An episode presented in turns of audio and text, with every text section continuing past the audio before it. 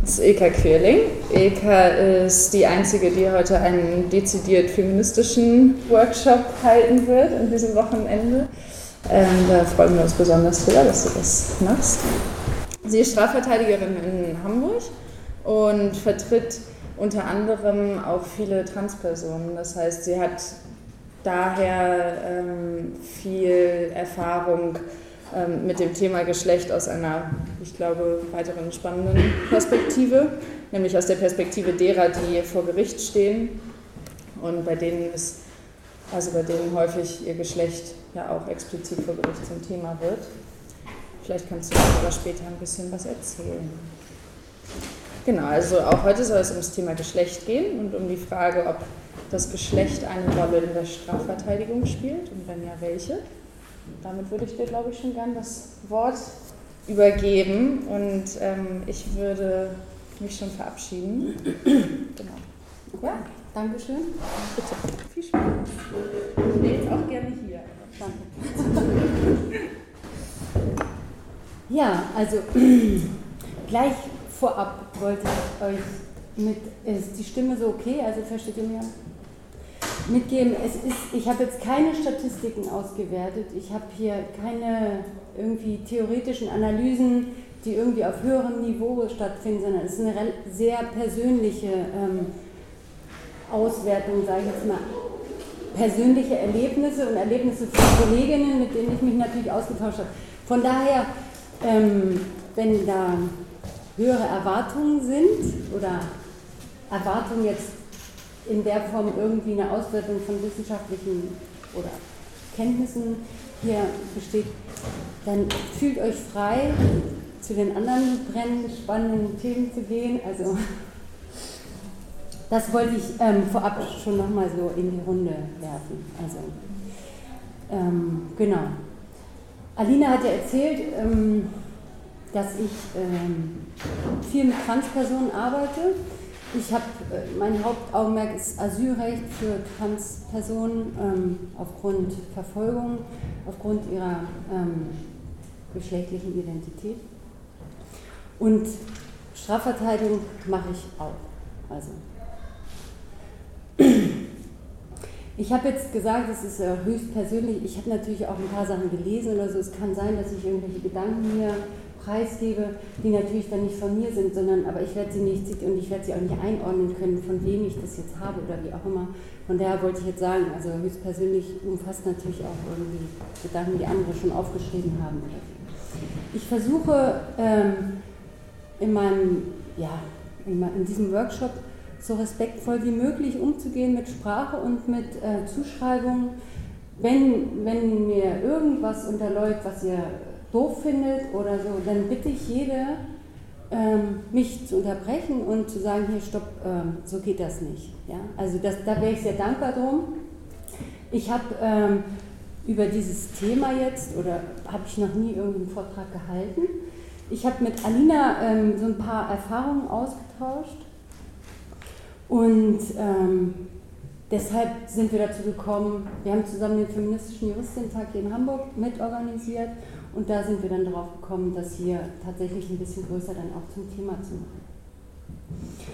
Ähm, es wird hier bestimmt viele äh, Stereotypisierungen geben.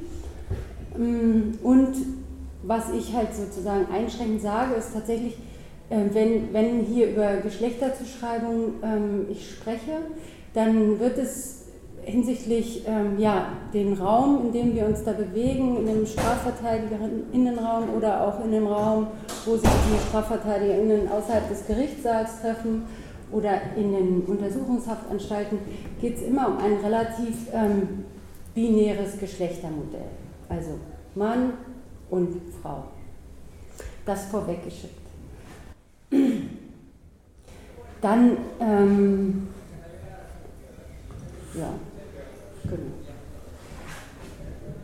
Wenn ich über, ähm, dann haben wir halt diese zwei Dinge, also einerseits die Zuschreibung und andererseits, was, wenn ich darüber, wenn es um weibliches Auftreten oder männlich konnotiertes Auftreten geht, ich ähm, gehe nicht davon aus, ähm, dass jetzt Männer anders sind als Frauen. ich spreche da natürlich von einer sozialisationsbedingten, ja, antrainierten Haltung. Also brauche ich nicht Simone de Beauvoir und zitieren, dass äh, Frauen werden zur Frau gemacht oder Männer zum Mann. Ich hätte gerne, wenn ihr ähm, wollt, wenn ihr Lust habt, wüsste ich gerne, was ihr denn von diesem Workshop hier erwartet habt, als ihr hier jetzt hergekommen seid. Möchte da irgendjemand, ich will jetzt keine Zwangsrunde machen oder so, aber wäre auch von Interesse, wenn es irgendjemand.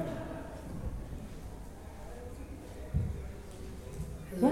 Ich fände es halt interessant zu wissen, wie äh, du mit den äh, Zuschreibungen, die dir als Frau in der Rolle der Verteidigerin irgendwie entgegengebracht werden, wie du damit umgehst, was es vielleicht für Besonderheiten mhm. sind gegenüber den Erwartungen und Zuschreibungen, denen irgendwie Kollegen gegenüber gemacht werden, mhm. sowas. Mhm. Also schon auch irgendwie, wenn du sagst, du möchtest persönlich schildern, das ist auch mhm. das, womit ich gerechnet hatte. Mhm. Ähm, ich bin wissenschaftliche Mitarbeiterin an einem strafrechtlichen Lehrstuhl und war beim letzten Strafverteidiger in Tag. Ja, ich nicht, ja. Und habe mich da extrem unwohl gefühlt, aber ich fand es richtig krass mhm. teilweise und habe mich deswegen voll gefreut, dass es einen Workshop gibt und also war einfach voll gespannt zu hören, was du erzählst, mhm. auch so über die Strukturen. Mhm. Ja, mich würde interessieren, inwiefern diese typischen, diese das, was als männlich oder weiblich bezeichnet wird, im Verfahren sich auch niederschlägt. Also, dass Männer vielleicht mehr als aggressiv dann dargestellt werden und Frauen weniger zum Beispiel. Und wie stark sich das dann niederschlägt in der Einschätzung der mhm. Person im Verfahren. Wie stark es sich niederschlägt? In, in, in, der Bewertung, also dass dann weibliches, also vermeintlich weibliches Verhalten eher als zurückgenommen dargestellt wird mhm. oder und eher nicht aggressiv beschrieben wird. Mhm. Ja. Mhm. Äh, genau, ich finde einerseits spannend, äh, wie es gibt ja in der Kriminologie auch oder eine, äh, genau irgendwie auch ähm, absurde Ideen, warum irgendwie Männer ähm, straffälliger werden als Frauen und was da für Stereotype gibt und wie weit sie sich in einem Prozess immer noch widerspiegeln. Ähm, und jetzt bin ich gerade im Referendariat ich habe das Gefühl, dass wir sehr stark darauf gepolt werden, also dass ähm, Frauen nochmal insbesondere äh, ganz stark darauf gepolt werden, sich nicht weiblich zu verhalten, also ganz besonders äh, durchsetzungsfähig und stark und niemals Schwäche zugeben. Ich glaube, es liegt irgendwie vielleicht auch in dem Beruf, Berufsbild, wie irgendwie man Anwalt oder Anwältin irgendwie sieht. Genau, das finde ich, oder beschäftigt mich gerade einfach sehr, sehr doll. Würdest du dir was ausmachen? Das noch ein bisschen aus. Das würde mich jetzt nämlich sehr interessieren. Also inwiefern wäre da irgendwelche Anforderungen oder? Es geht in Prüfungen los, dass irgendwie, wenn man dann äh, auch irgendwelche Repetitoren oder Dozenten fragt, so wie kleidet man sich, dann wird auf jeden Fall gesagt, kein Rock, kein Kleid, so möglichst hoch, also so ein Hosenanzug und Blazer. Es soll auf jeden Fall, man soll nicht weiblich oder nicht, nicht als kleines Mädchen wahrgenommen werden, sondern als starke, selbstbewusste äh, Frau, die aber dann gleichzeitig mit ganz viel männlichen Verhaltensweisen konnotiert sein soll. Genau, man soll, äh, wenn man mit dem Ausbilder spricht, sich nicht unter Wert verkaufen, das klingt ja auch erstmal positiv. Äh, sondern man soll so, so tun, als hätte man, als könnte man das alles schon, was auf jeden Fall nicht der Fall ist im mhm. Referendariat. Äh, genau, also es ist vielleicht noch ein bisschen meine Übersetzung, dass ich das Gefühl habe, es soll so äh, ein sehr männlicher Anspruch äh, dargestellt werden und auch so Vorträge macht. Und natürlich auch, wie gesagt, man soll genau selbstbewusst da reingehen, sagen, hier, ich, äh, ich kann alles und hat das Gefühl, dass Frauen da noch viel stärker darauf geeicht wurden, Mhm. Genau, zum Teil, also es ist eine Widersprüchlichkeit, zum Teil finde ich es auch gut, wenn irgendwie Frauen, die sozialisationsbedingt manchmal auch eher das Gefühl haben, sie kommen erstmal rein und sagen, hey, ich weiß nicht so viel, ich kann das ja nicht und ich habe da mal was vorbereitet, aber ich weiß nicht. Es ist ja auch total gut, dass sie es ablegen, äh, aber ich habe das Gefühl, von den äh, Prüfungsverhältnissen, ein Typ kann das im Moment eher machen als eine Frau, weil eine Frau noch viel stärker ähm, genau, sich das sozusagen abtrainieren soll. Ähm, mhm. Ja, sehr widersprüchlich. Ich weiß nicht, ob, ob du mhm. darauf eingehen würdest. Mhm. Das finde ich sehr spannend. Ja.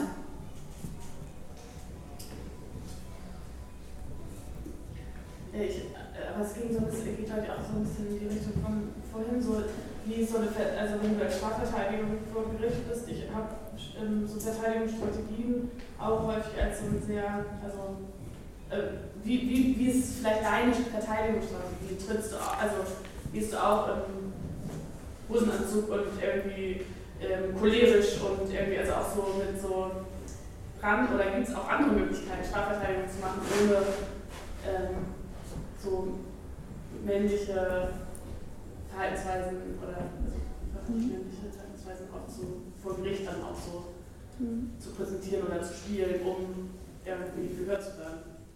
Mhm. Wie kann man es anders machen? Wir haben ja hier noch eine Kollegin, die kann ja auch noch mit beitragen nachher. Ich bin interessiert, was hier passiert. Das ist noch eine ich. Ja. Ja, ich äh, glaube so ein bisschen. äh, Okay. was zu geben. Ich bin mal interessiert, was das Thema ist. Das gelesen Also, also erstmal vorweg nochmal, was eben nochmal, was ich nicht ähm, vorab gesagt habe. Wenn wir hier auch über Stereotypisierung sprechen, also es ist nicht auf alle Personen, egal welchen Geschlechts, irgendwie ist klar, jeder in jeder Situation handelt irgendwie anders. Es geht hier mehr um so eine Struktur oder so eine ähm, Gewogenheit, wie auch immer, zu einer bestimmten Art, was passiert. Ja? Sowohl im, im Verhalten als auch in dem, in dem Gesamtgefühl. Ähm, das ist nicht alles verallgemeinerbar. Und was ich auch noch vorab sagen wollte, ist, dass einige meiner sich weiblich identifizierenden und auch als solche wahrgenommenen Kolleginnen wahrscheinlich über diesen Workshop lächeln würden.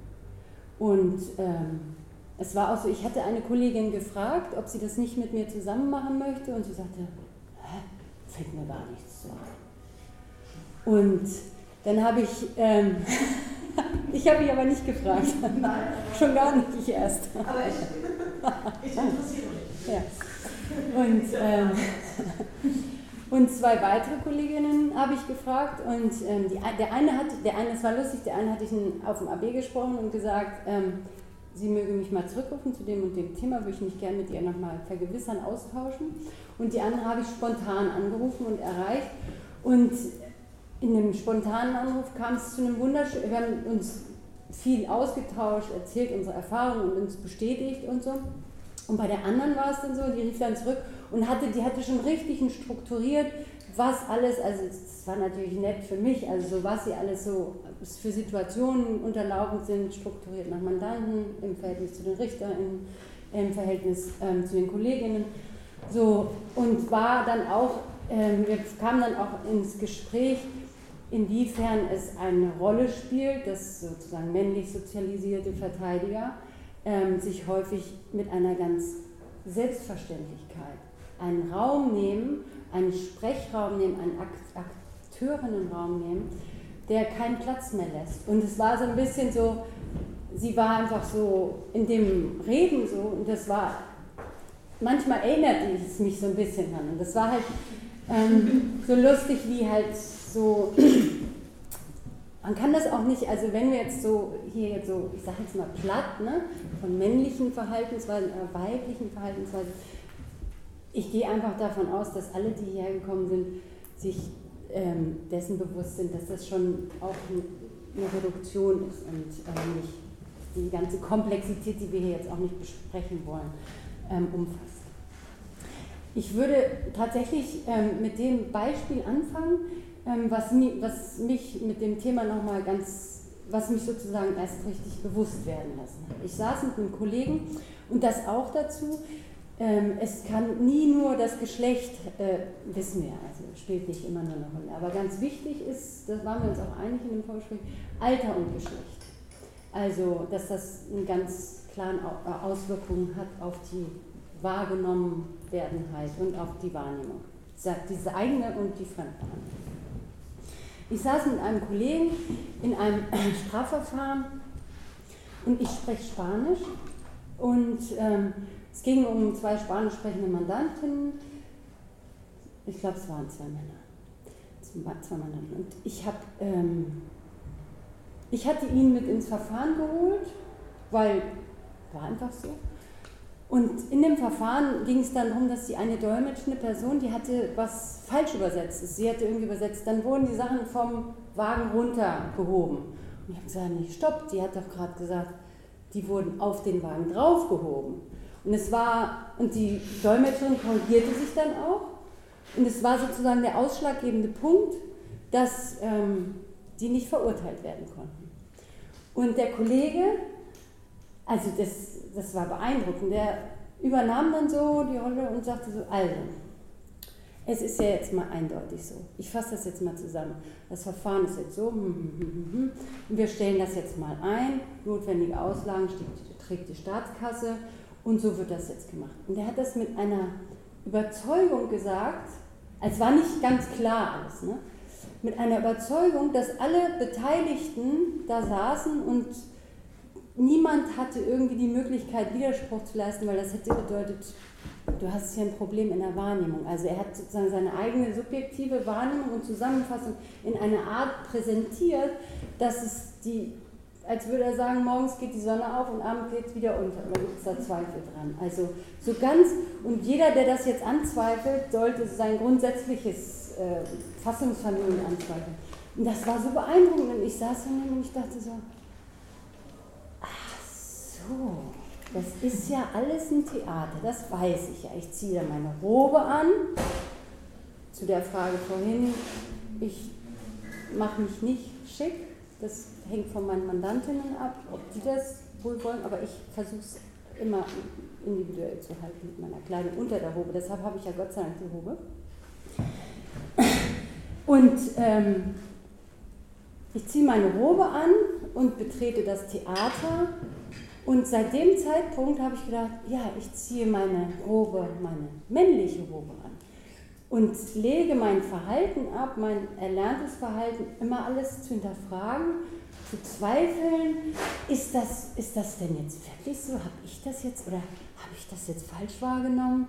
Und, und ich, es klappt natürlich nicht immer. Aber das war am Anfang ein ganz besonderer Moment des Sagens, ich nehme mir meinen Raum und ich äh, zweifle einfach nicht an mir selbst, sondern ich bin da ganz präsent. Und ähm, das war das war dann, das ging dann weiter. Ich hatte dann auch auf einem der Strafverteidigungstage gab es einen, einen, Workshop zum Thema ähm, Strafverteidigung und Stand-up-Theater. Und ähm, da hatten wir, ähm, ja, das war, das war auch sehr interessant. Da waren zwei ähm, Theaterleute, eine Schauspielerin und ähm, dann haben wir so kleine Rollenspiele gemacht. So um, und zwar nach der Theorie, dass immer Stati ausgehandelt werden in der Kommunikation. Also es gibt immer in einer funktionierenden Kommunikation, eine Person ist Hochstatus und eine Person ist Tiefstatus. Und dann haben wir so kleine Rollenspiele gemacht und dann waren auch mal zwei Kollegen, sollten beide Hochstatus spielen und sollten irgendwie, der eine sollte einen Computer zurückgeben bei Mediamarkt. Und beide waren Hochstatus. Und es gab ein Gespräch zwischen den beiden. Ich habe gedacht, die, die, die stechen gleich tot. Also der, das war wirklich krass. Also es hat richtig gut funktioniert. Und dann haben wir halt, wie kommt es dazu, dass halt Konflikte entstehen oder wie entschärft man die? Und ich kann allen dieses Buch nur so empfehlen, was mir danach dieses Statusspiel ist, ein kleines Taschenbuch, so ein weißes und dann sind wir rausgegangen und der eine Kollege, ein total Top-Verteidiger, ein ganz netter, auch, ähm, der würde, hätte hier auch gesessen damals, aber ja. Der sagte dann zu mir, Mensch Ilka, du hast echt ein Problem mit deinem, mit deinem Tiefstatus. Also ich sei unfähig, den Tiefstatus zu spielen. Und da habe ich erst gesagt, ach siehste, ich muss das nochmal mehr hinterfragen, dieses ähm, dieses Ding immer so, so jetzt so theatermäßig, ich nehme meinen Raum, alles ist selbstverständlich, aufzutreten. Und mir ist im Nachhinein aufgefallen, vielleicht liegt es auch daran, dass ich immer diese extremen Konflikte mit jungen weiblichen RichterInnen habe, dass ich, indem ich so unhinterfragt mir dieses Theater ange... Es war, als es schon ein bisschen länger her, anerzogen hatte, dass ich da nicht mehr ähm, darauf geachtet habe, dass diese RichterInnen, die da sitzen, die haben per se einen Hochstatus. Und wenn ich den unhinterfragt auch noch als Frau so anzweifle durch mein Auftreten, dann gibt es schon mal zwei Hochstati, die auf jeden Fall den Konflikt haben müssen. Also, du kannst. Das, war, also das waren so ähm, tatsächlich so Erlebnisse, die mich sozusagen sehr ähm, ja, irgendwie dieses Verhalten sehr geprägt haben. Und das äh, bestätigt ist äh, dieses, es ist halt, ist das jetzt männlich oder ist das weiblich, mit dem ähm, bestimmt und klar und so aufzutreten. Und was will ich bei Gericht? Also will ich, will ich jetzt erstmal klar machen hier, was du jetzt von mir erwartest, den Erwartungen werde ich nicht gerecht. Und da muss ich halt immer gucken, ähm, ja, ich will klar machen bestimmte Dinge, aber ich bin ja auch immer im Interesse der Mandantschaft.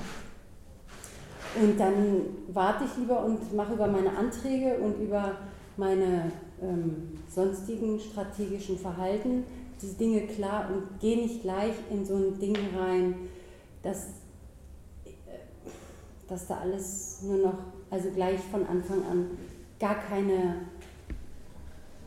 Verhandlungsbasis sage ich jetzt mal so. Ähm, ich habe das auch ähm, mit Kolleginnen, ähm, die, die haben das genauso äh, bestätigt, dass es ihnen nicht möglich ist, mit einer Selbstverständlichkeit, also jahrelang agierende Strafverteidiger, die auch Nebenklage machen, die werden dann erstens häufig eher als Nebenklageverteidiger, äh, wahrgenommen, denn als Strafverteidiger, weil sie ja Frauen, Strafverteidigung, Frauen, Nebenklage. Eine Kollegin, eine brillante Strafverteidigerin, wird immer nur als Nebenklägerin wahrgenommen. Nebenklagevertretung, auch in ihrer beruflichen ähm, Vereinigung unter den Kollegen, unter den Kolleginnen.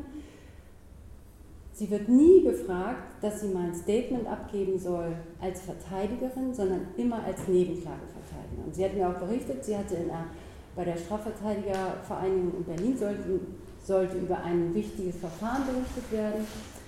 Der Kollege wurde gefragt, der Kollege ist krank geworden und die beiden haben gleichberechtigt verteidigt. Dann sollte sie den Vortrag halten und dann haben die von der Strafverteidigervereinigung gesagt, dann sagen wir ihn ab. Und ähm, vielleicht hat es nur mit ihrer Persönlichkeit zu tun und nicht damit, welches Geschlecht sie hat, aber Vielleicht hat ja auch eventuell ihr Leben in dem Geschlecht, in dem sie lebt, auch ein, eine Auswirkung auf ihre Persönlichkeit oder, oder andersrum. Also wir können es alles hinterfragen. Auf jeden Fall, um zurückzukommen, diese Kollegin, die hat mir ganz lustige Sachen erzählt, dass sie in einem Verfahren, und die hat es halt auch bestätigt, die hat gesagt, ich kann so nicht auftreten wie dieser Kollege. Und ähm, sie hatte mir ein Verfahren berichtet, da sagt der Mitverteidiger zu ihr, ich habe das Gefühl, du erinnerst den Richter an seine geschiedene Frau. Und solche Geschichten müssen sich, glaube ich, die männlichen Verteidiger nicht anhören. Also weiß ich nicht, vielleicht wenn da eine Richterin sitzt, vielleicht kriegt der Kollege das dann auch zu hören von jemandem. Aber denkt dann, dass auch der Kollege, der neben dabei sitzt. Ähm eben noch was zurück.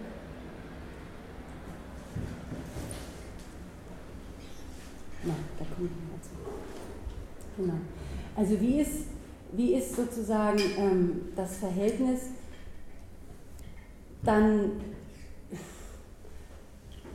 in der, möglich, in der weiteren Möglichkeit sozusagen den Job auszuüben? Zum Beispiel würde jetzt wahrscheinlich auch Katrin mir zustimmen, dass es doch ähm, in der Untersuchungshaft, wenn es darum geht, welcher Kollege, welche Kollegin wird weiterempfohlen oder welcher Kollege, welche Kollegin kriegt Mandate aus der Untersuchungshaft. Es läuft so, entweder die Leute werden verhaftet und haben keine Anwältin. Wenn sie eine Anwältin und einen Anwalt haben, dann wird meistens die beauftragt. Aber dann gibt es halt auch innerhalb der ähm, Gefangenen halt auch immer, werden halt Leute empfohlen. Und ähm, ganz viele meiner weiblichen Kolleginnen, die ich gesprochen habe, die sagen ganz klar, in der Untersuchungshaft, einfach so, da werden die Männer empfohlen.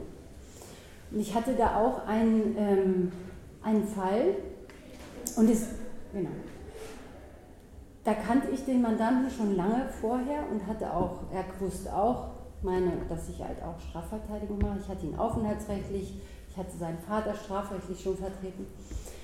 Und es war ganz klar, er wollte, dass ich ihn vertrete. Und dann ähm, war es so, dass ich dann äh, die Vertretung übernommen habe. Und dann stellte sich heraus, dass die Verteidigung nicht einfach war. Also es war nicht klar, wie, in welche Richtung jetzt sozusagen die Strategie so, gehen sollte. Und während er in Untersuchungshaft saß, kriegte ich dann irgendwann einen Anruf vom Kollegen. Er meinte, ja, Ilka hier, Herr hm, hm, hm, möchte gern, dass ich ihn verteidige. Okay. Dann bin ich, ähm, habe ich gesagt, ja, gut und habe halt gedacht, ja, es ist eh schwierig, ich weiß gar nicht, wo ich mich hin entscheiden soll. Ach, dann soll der das machen. Und dann habe ich gedacht, ja, aber wieso? Also, wo kommt das jetzt her auf einmal? Dann habe ich mit dem jungen Mann nochmal gesprochen und er meinte, nee, nee, du sollst mich verteidigen und so. Und dann rief der Kollege mich aber wieder an und sagte, nee, ähm, ich soll das jetzt machen. Und dann schrieb er mir irgendwann dann auch einen Brief und sagte, hier, Ilka, ähm, ja, ich will, ähm, dass er mich verteidigt. Vielleicht liegt es ja auch dran, ich weiß es nicht, vielleicht liegt es ja auch dran, dass du Missbrauch bist. Dann habe ich, ähm, ich hatte dann mit dem Kollegen auch gesprochen, habe gesagt, also das, es gibt da so unter, unter Kollegen, kenne ich es so, also unter bekannten Kolleginnen, wenn der eine beigeordnet ist, und ich war schon beigeordnet, weil Untersuchungshaft ist jetzt mittlerweile Pflicht, eine, eine Kollegin oder einen Kollegen beigeordnet zu bekommen, das heißt, ich hätte mich erst entpflichten müssen, lassen müssen. So, und unter uns Kolleginnen ist es eigentlich, gibt es sowas wie so eine Absprache, dass wir bei uns bekannten Kolleginnen, denen wir halt vertrauen, dass die Leute in guten Händen sind, dass wir dann auch sagen, nee, ähm, da mische ich mich nicht ein, aus einer gewissen Solidarität untereinander. Und dann habe ich, ähm, bevor der Brief kam, das war so lustig, habe ich halt dem Kollegen gesagt, ich habe gesagt, ja, du machst es dir jetzt zunutze hier, dein Platzhirschverhalten. Du wirst jetzt hier ausgewählt und der Typ möchte jetzt, dass du, dich, dass du ihn verteidigst. Mach das Spiel gerne mit. Ich finde es nicht okay. Ich finde es auch nicht okay, dass du deinen Vorsprung, weil du jetzt hier ähm, Mann bist, sag ich mal. Also habe ich ihm auch so gesagt, dass du da ähm, jetzt diesen Vorteil ausnutzt. Wir haben seitdem auch tatsächlich ein kleines Kommunikationsproblem.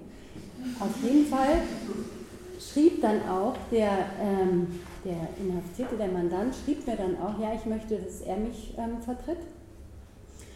Und dann habe ich gesagt, ja, okay, ich mache das jetzt aber mal so. Erst habe ich, wie gesagt, gezweifelt und habe gesagt, okay, ich lasse es. Und dann habe ich mir mal gedacht, nee, wieso zweifelst du jetzt? Du bist eine gute Verteidigerin, der ist in super guten Händen bei dir, du machst das jetzt und wenn du entpflichtet werden sollst, dann soll der Kollege das veranlassen, dass du entpflichtet wirst.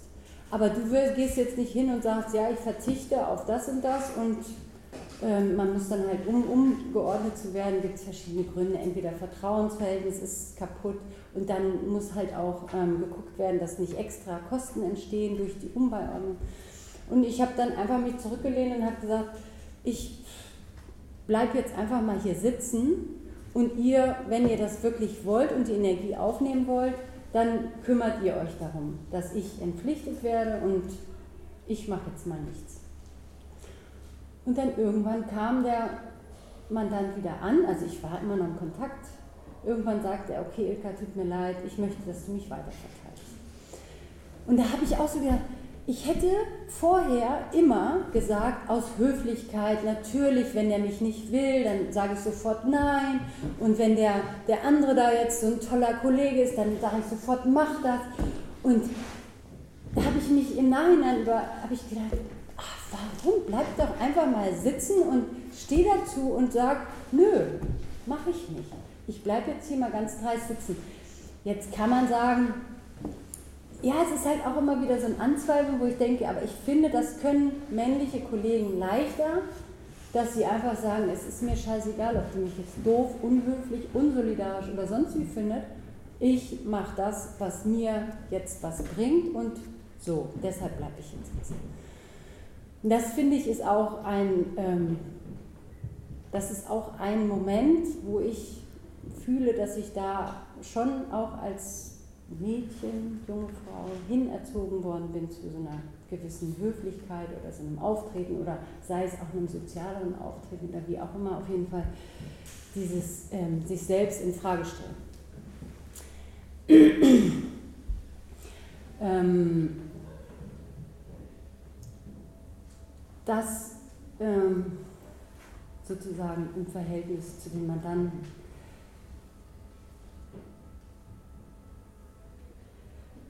Und ich glaube auch, und das Verhältnis unter den Kolleginnen und Kollegen, da läuft es ähnlich ab. Ähm, die eine Kollegin hatte mir dann noch so ein Beispiel erwähnt aus Berlin. Die treffen sich da immer in so einem Anwältinnenzimmer und haben da ihren Austausch. Und ähm, da sagte der eine Kollege, ja, das ist doch ein Muschi-Anwalt. Dann sagt sie, hä? Was meinst du damit? Einen, der keinen was?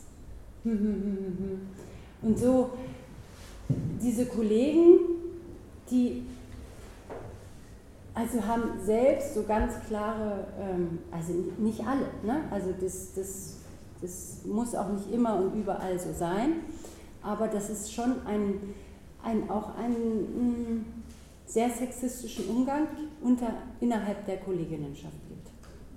So war Ihre Beobachtung auch. Und das ist auch äh, meine Beobachtung, ähm, dass unter den Kollegen ähm, eine ganz gut ausgeprägte Brüderlichkeit, Verbrüderung herrscht. Man kann es auch Solidarität nennen, ähm, sich gegenseitig Mandate zuzuschieben. Und sie sagt, es gibt halt eine Crew, die, sitzen, die, die verteilen alles untereinander auf. Wenn irgendwas abzugeben ist oder so, sind es immer ihre Kollegen. Ab und zu und regelmäßig kommen dann aber sehr junge weibliche Kolleginnen, sitzen dann dabei und werden auch mal mit ins Verfahren reingeholt. Und zum Teil ist die Wahrnehmung auch, dass die ihre, dieses, dieses dichotome heteronormative Spiel auch sehr gut mitspielen und ihre Rolle dann auch mitspielen und auch die unschuldige Mitverteidigerin sind und auch kein Wort ähm, äh, präsentiert bekommen, also tatsächlich dann sozusagen als schönes Beiwerk mitlaufen. Und so gibt es natürlich dieses, dieses Moment, also ich kann das auch nicht jetzt allen irgendwie vorwerfen oder so, die sich dieser, dieser Rollenzuschreibung nicht bewusst sind und da auch nicht ähm, tatsächlich bewusst mit umgehen, ähm, dass sie irgendwie eine Verantwortung tragen oder wie auch immer. Aber ich glaube, dass es schon wichtig wäre, da mehr Augenmerk drauf zu legen und zu gucken, wie halt auch ähm, ja, dieses tatsächlich eigentlich im, dieses männliche Verhalten, dieses Brüderlichkeit, dieses Verbrüderung, dieses Solidaritätsding, dass es tatsächlich dass das viel stärker, meine ich, unter Nicht-Cis-Männern ähm, gelebt werden sollte und da mehr untereinander sich gegenseitig unterstützt werden sollte. Also so eine Möglichkeit, um damit umzugehen. Genau. Ich habe natürlich, ähm, mein Blick jetzt auf die ganze Geschichte ist natürlich sehr eingeschränkt, ist ja klar. Sonst ähm, könnte ich ja meine Thesen sozusagen hier nicht äh, präsentieren. Deshalb blende ich auch viel aus, was dagegen spricht. Ich hatte einmal eine äh, Studie gelesen, äh, nicht eine Studie gelesen, Quatsch, in der SZ wurde über eine Studie berichtet, nochmal zu der Anfangsfrage, ähm, haben weibliche Strafverteidigerinnen einen höheren Testosteronspiegel als andere Frauen. Und da ist natürlich, ähm, ja, wie, wie komme ich überhaupt auf so eine Studie? Was da allein schon hintersteht, so eine Studie überhaupt äh, machen zu wollen und zu denken, das würde nicht allseits belächelt. Und es war kein lustiger Artikel, sondern es war einfach nur eine Beschreibung, neutral, dass es diese Studie gibt. Ja. Ich, ich habe habe jetzt noch so ein paar Beispiele, aber vielleicht gibt es ja noch ähm, von eurer Seite noch irgendwelche Überlegungen, die jetzt so gekommen sind oder Nachfragen oder ja? ja also ein erster äh, Gedanke war oder war sowieso zu dem ganzen Thema, dass ich ja irgendwie gar keine Lust habe, äh, mich quasi vor Männern beweisen zu müssen, indem ich möglichst viele männliche Verhaltensweisen ja. adaptiere. Mhm weil das ja den Kreis quasi wieder zumacht. Dann gibt es dann irgendwelche Männer, die quasi darüber entscheiden, ob ich das authentisch genug mache, um ernst genommen zu werden. Dann hatte ich, aber also das Problem ist ja eigentlich, also das eigentliche Problem ist ja, dass wir in einer patriarchalen Gesellschaft leben, in der halt eben Verhaltensweisen wie starkes Auftreten, eine laute Stimme, Klarheit, Bestimmtheit, was ja einfach Dinge sind, äh, um die es ja schon noch geht. Äh, vielleicht in so einer Präsentation, in, in einem Prozess, in einem Verfahren, wie man sich da halt darstellt. Das Problem ist ja, dass wir im Patriarchat leben, wo solche Eigenschaften quasi männlich verbucht werden. Und das ist natürlich irgendwie schwierig, da rauszukommen, weil man ja irgendwie sagen kann, okay, ich nehme das jetzt für mich an, ich eigne mir das an äh, bis es vielleicht irgendwie auffällt, dass es überhaupt gar keinen Unterschied macht, quasi, ob man, nee, ähm, dass man sich das halt quasi aneignet, um äh, dann irgendwann, wenn das ganz viele, vor allem junge Frauen oder Frauen tun, äh, dass dann irgendwie klar wird, dass das sowieso total schwachsinnig ist, weil auch Frauen selbstbestimmt, äh, selbstbewusst und klar auftreten können und äh, so, aber irgendwie glaube ich halt, also es bildet ja auch, also so ein Gerichtssaal, der bildet ja auch ab, was draußen passiert. Mhm. Und deshalb ist mir quasi, also wie man das Ganze überwinden kann, das stelle ich mir halt total schwierig vor, ohne halt irgendwie dann an anderer Stelle, entweder bei sich selber oder im Umgang miteinander auf erneute Widersprüche zu stoßen. So ein bisschen konfus, aber ich habe auch ganz viele Sachen in meinem Kopf gerade. Ja, ja. Genau, aber was ich sagen will, ist halt so, das Problem ist ja, dass es gewisse Verhaltensweisen gibt, die männlich oder weiblich sind und das ja auch außerhalb des Gerichtssaals. Und äh, dass es dann halt irgendwie komisch, komisch ist oder man unter Beweis stellen muss, dass man quasi auch anders kann. Mhm. Obwohl, also, weiß nicht, ich würde mich jetzt nicht als sonderlich zurückhaltend beschreiben in irgendeiner Situation. So für mich wäre das irgendwie auch viel mehr was Fremdes. Also ich müsste mir eher Mühe geben, mich irgendwie zurückzunehmen und halt irgendwie, mhm. also ne, weil das ja Schwachsinn ist, diese Zuordnung. Sie ist vielleicht anerzogen, aber bei manchen mehr, bei manchen weniger. Wollt ihr erst noch, oder sollen wir an einem Punkt immer weitersprechen und dann die nächsten, die sich gemeldet haben? Wie wollt ihr es machen? Also, da fiel mir jetzt ein, die eine Kollegin, die hatte auch nochmal aus ihrer Be Beurteilung halt auch, also dieses, diese, diese Stereotypen Erwartungen oder so, hat sie eigentlich auch bestätigt, dass dieses, sie meinte, ja, die Typen, die schreien eher oder sind lauter und sie meint, das ist dann das Spiel für die Mandantschaft dass die Mandantinnen sich gut vertreten fühlen, nämlich durch einen durchsetzungsstarken Mann, der sich nicht einschüchtern lässt durch die Autorität Richter oder Richterin. Und ähm, ich kenne aber auch, also ich persönlich äh, teile das überhaupt gar nicht, dass das, ein, dass das jetzt ein Erfolgskonzept ist. Und ich, ich würde auch immer bei mir bleiben und ähm, wir waren uns auch im Gespräch gar nicht einig, führt das wirklich immer zum Erfolg? Das tut es nämlich auch nicht unbedingt. Also es sei denn, also wessen Erfolg, also auf welcher Ebene wird der Erfolg dann gemessen? Fühlt der Verteidiger sich erfolgreich oder ist das Ergebnis ein besseres oder fühlt er sich besser durch seinen Mandanten anderen empfohlen? Also man kann ja gucken, auf welcher Ebene, auf jeden Fall, wenn es um das eigene Mandat geht ich kenne auch ganz viele Kolleginnen, Kollegen, männliche Kollegen, die halt immer total ruhig sind und da würde ich auch immer sagen, und da sind wir uns auch einig, so eine was Übertriebenes bringt alle aus dem Takt. Das ist vielleicht auch beabsichtigt, aber die Person selbst ist dann auch aus dem Takt. Also war so unsere Wahrnehmung, also ob das jetzt so ist.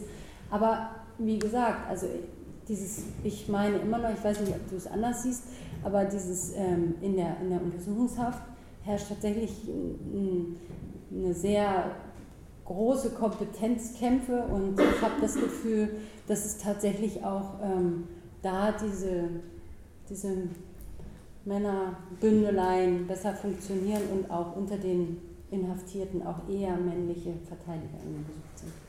Oder willst du das? Willst du, dass ich was sage? Gerne. Ne, gerne, gerne. Also ist ja ähm, also vielleicht, ich sage mal kurz vorneweg, ich bin eigentlich hier, weil ich das gesehen habe und mir gedacht habe, hä, Geschlecht und Strafrecht, was soll das? Mhm. Weil ich aber äh, Ilka sehr schätze und dass das Ilka eine sehr, sehr schlaue und sehr äh, kompetente Strafverteidigerin ist, auch eine wirklich gute, uh. habe ich gedacht, ja, muss man ja mal sagen, habe ich gedacht, okay, ähm, du guckst dir das jetzt mal an.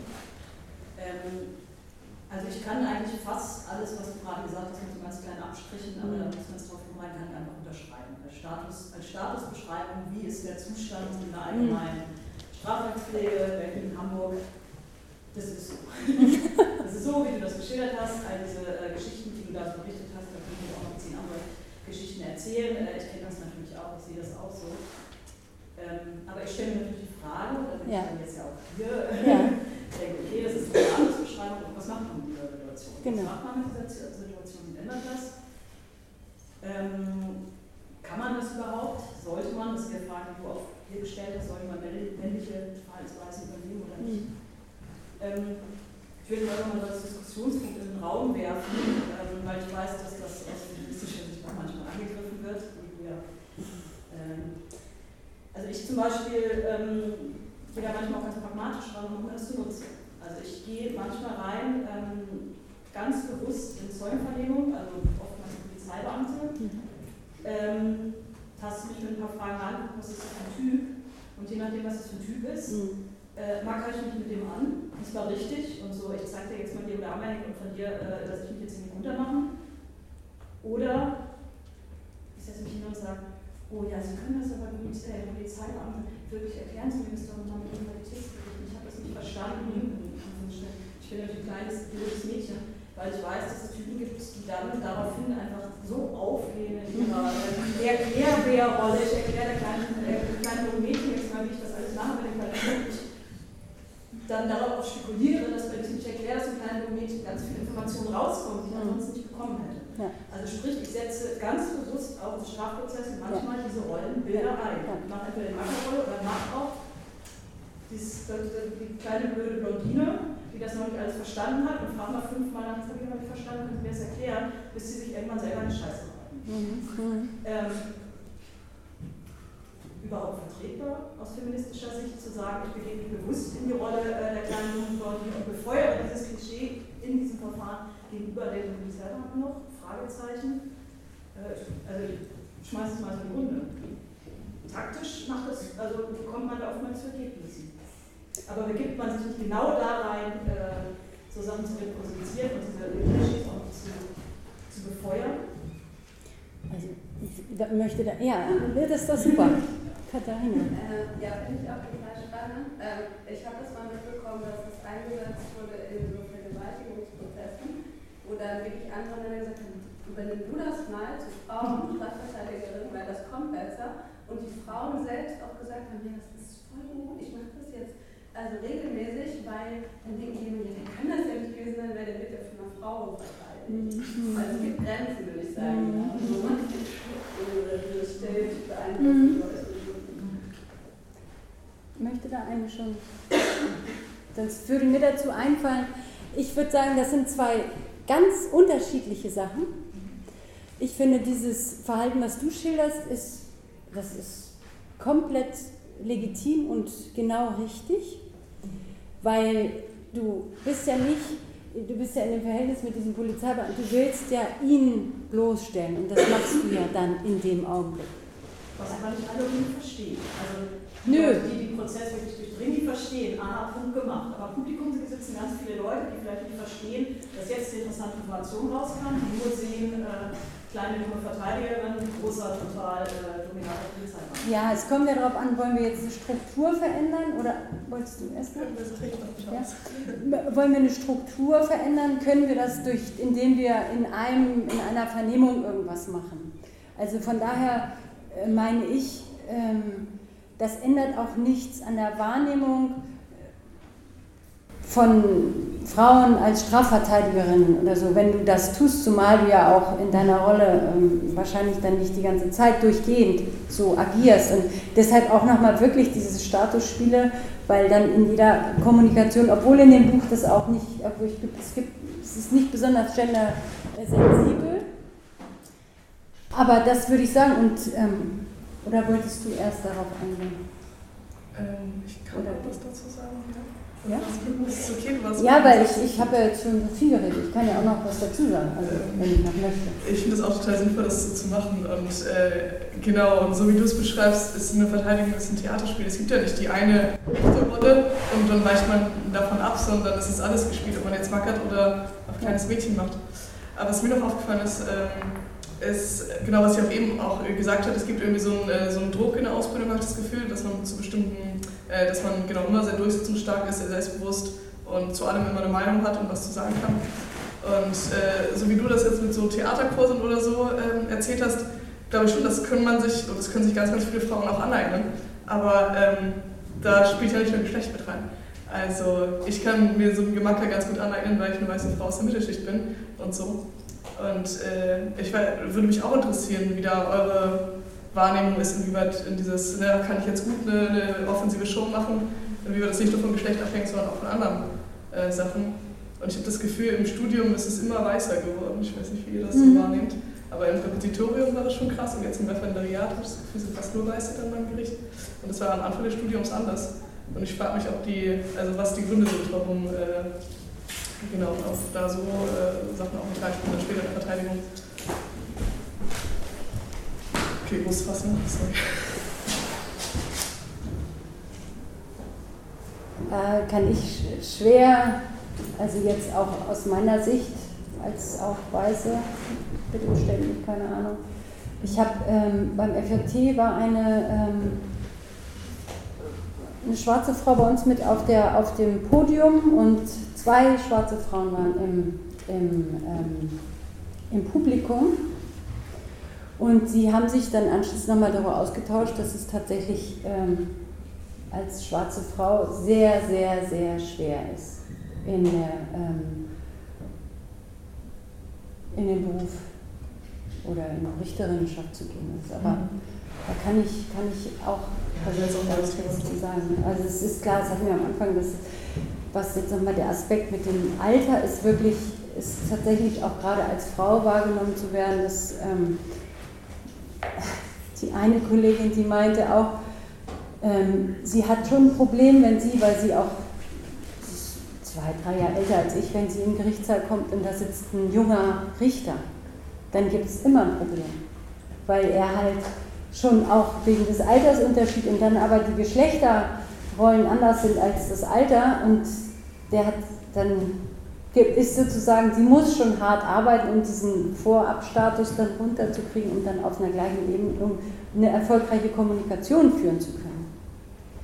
Aber zu deinem Punkt noch, das ähm, ist tatsächlich auch eine Strategie, ähm, dass häufig ähm, Leute bei Sex Verteidigung von Delikten sexualisierter Gewalt sich weiblich oder Frauen als VerteidigerInnen und dann auch sowas, also die eine Kollegin kennt ja auch diese eine Kollegin, die dann auch ihren Mandanten immer anfasst während des ganzen Verfahrens und immer so ganz zugewandt ist und ganz touchy und, ähm, und, und wir waren uns einig, dass wir das ähm, nicht okay finden und dass das auch eine Form von Solidarisierung ist, aber dass diese Frau das gar nicht ansprechbar wäre. Also die wäre zum Beispiel auch nicht jetzt hier in diesem Workshop, weder aus Interesse noch aus sonst was. Also dass sie auf ganz anderen Ebenen unterwegs ist und dieses strukturelle Gewaltverhältnis, wegen dem ich zum Beispiel keine Verteidigung mache bei Delikten gegen sexualisierte Gewalt oder Selbstbestimmung. ähm,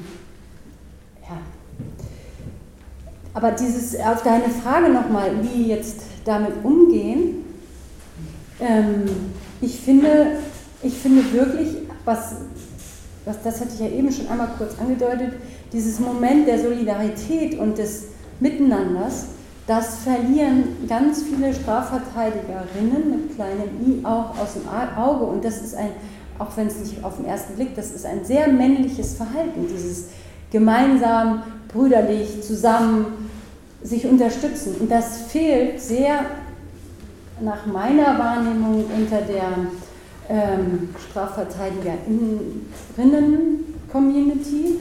Und ich habe auch das Gefühl, also dass einige unserer Kolleginnen, die auch bewusst und politisch unterwegs sind, das weit von sich weisen würden, dass Geschlecht eine Rolle spielt und entsprechend halt auch dieses Moment der Notwendigkeit, solidarisch miteinander zu sein und vielleicht auch nicht wieder einen neuen jungen Kollegen mit ins Boot zu holen, sondern vielleicht eine junge Kollegin, dass das ähm, eventuell auch dem geschuldet ist, dass das ähm, nicht so betont werden möchte und man auch nicht als Opfer der Verhältnisse dastehen möchte oder eventuell als äh, eine, die weniger privilegiert ist als andere, nämlich aufgrund einfach nur des Geschlechts, was sie, weil sie es nicht will, nicht ändern kann.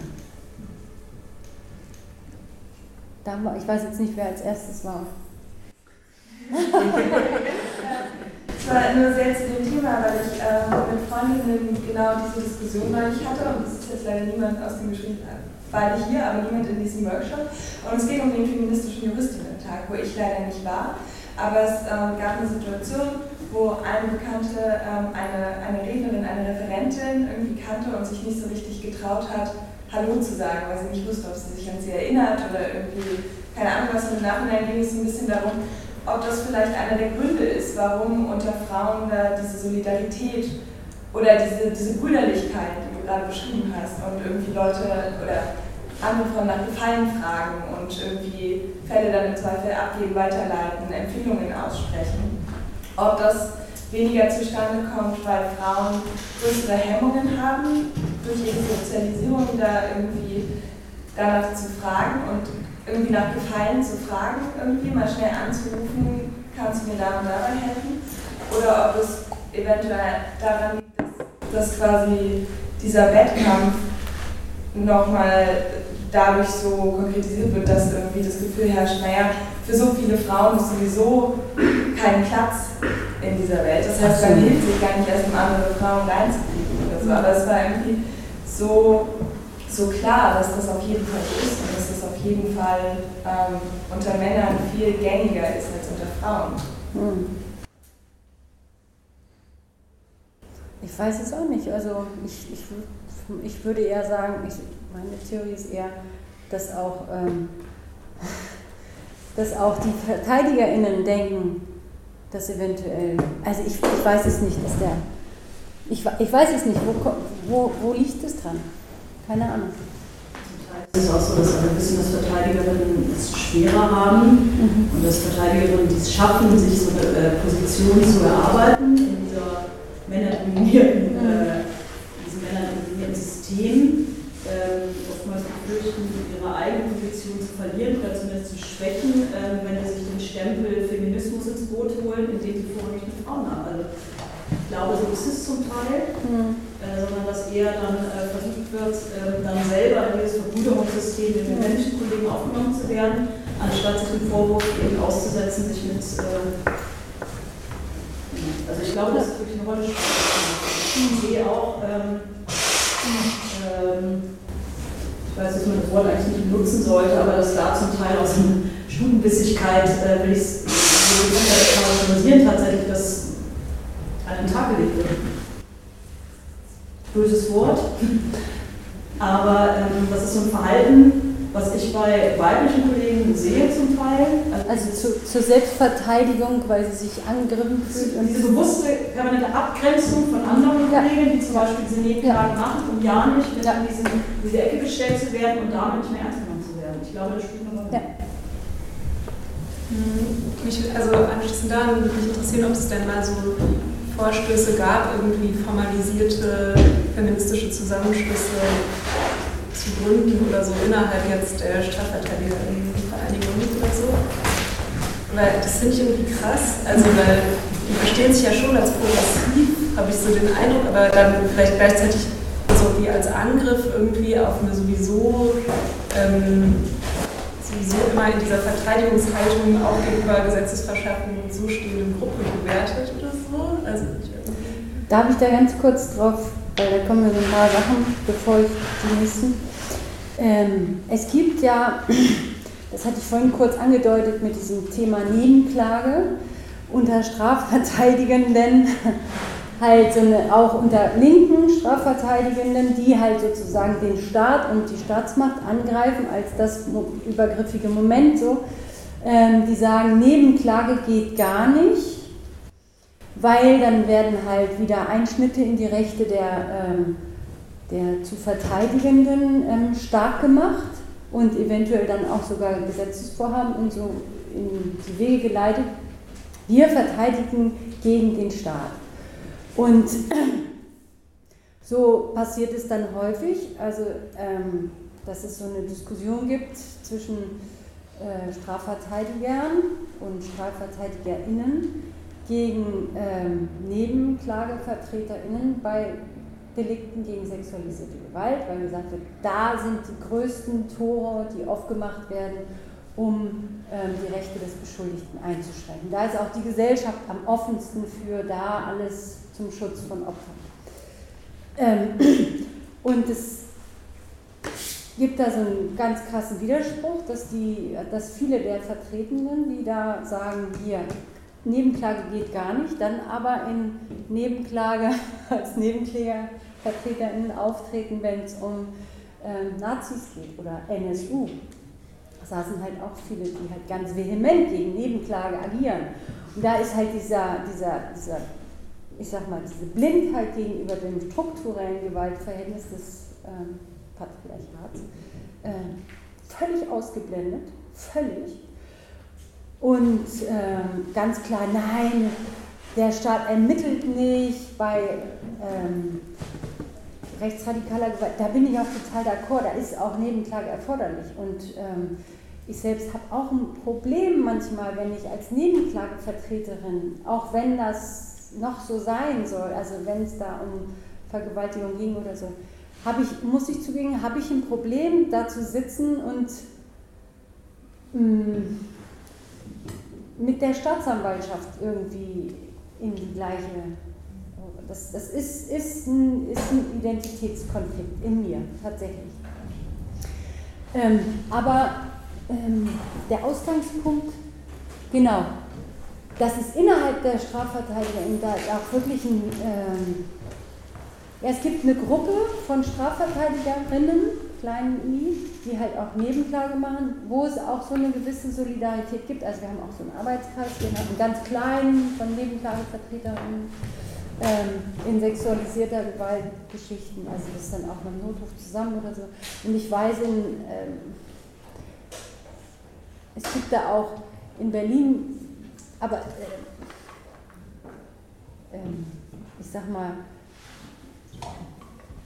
Verbindungen, aber eine, ähm, eine institutionalisierte ähm, Extrasektion von Frauen oder Nicht-Cis-Männern in, in der Strafverteidigervereinigung Also da, es gibt den FJT und da findet aber das Thema Strafverteidigung ich glaube, ich weiß jetzt nicht. Du warst jetzt in Freiburg? Nee, wenn, dann geht es um Nebenklage. Aber es ist halt sehr schwer, auch ja, wegen dieser ähm, Du wolltest auch noch was sagen. Ja, das kommt jetzt vielleicht so ein bisschen ab oder so. Ich hatte mich halt gerade gefragt, so was.